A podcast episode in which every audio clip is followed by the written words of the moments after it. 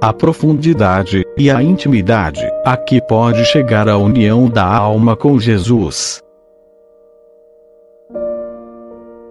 Por Joseph Shrivers Feliz daquele que troca com Jesus todos os seus interesses. Que lança a cada momento, em seu divino coração, todas as suas misérias, para receber dele todos os méritos.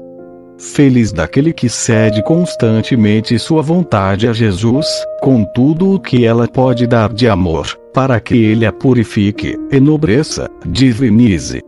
E assim a ofereça ao Pai Eterno. Todavia, essa troca não se faz senão gradualmente. A partir do momento em que a graça santificante se apossou de uma alma, Jesus começa a operar nela essa transformação. A alma se torna um membro de seu corpo místico, isto é, uma parte de Cristo, um prolongamento seu. Torna-se um outro Jesus Cristo. Eu vivo, mas já não eu. É Cristo que vive em mim. É Jesus que se insinuou na alma, e sem absorvê-la, tornou-se com ela um mesmo princípio de vida e atividades sobrenaturais. Medita, minha alma, na profundidade e amplitude dessa união. Na ordem natural, o soberano domínio de Deus é universal. Deus é a causa primeira de todo ser, é também o princípio primeiro de toda atividade. Quando o ser racional dispõe uma ação, Deus a dispõe com ele. Não somente Deus auxilia a criatura, mas insinua-se no íntimo de sua essência, e em suas faculdades ele move a criatura, e torna-se com ela a fonte de sua atividade. Essa união é tão profunda, que do concurso recíproco do Criador e da criatura, não resulta senão um ato único, que pertence inteiramente a Deus e inteiramente ao ser criado. Na ordem sobrenatural, Deus intervém de uma maneira análoga, se bem que mais misteriosa e mais íntima. Por sua onipotência, ele faz o homem participar de sua própria natureza divina.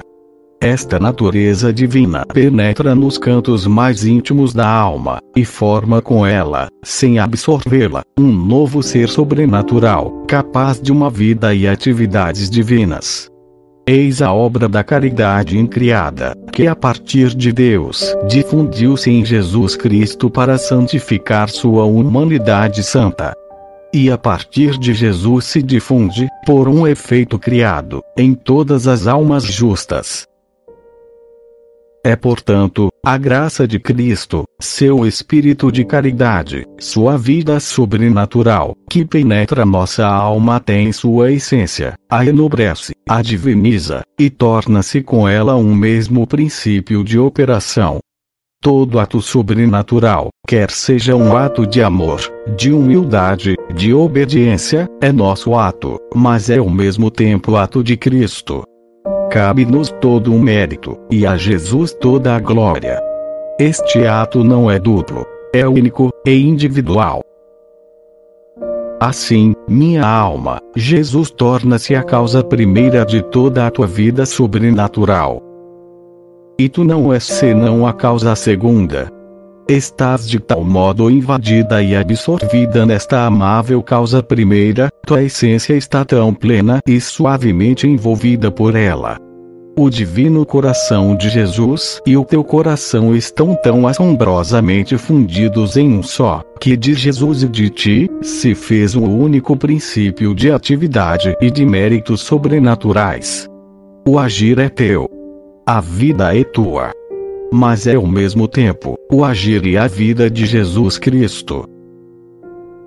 Amplia isso, minha alma, a toda a tua existência, a todas as tuas orações e aspirações, a todos os teus desejos e movimentos.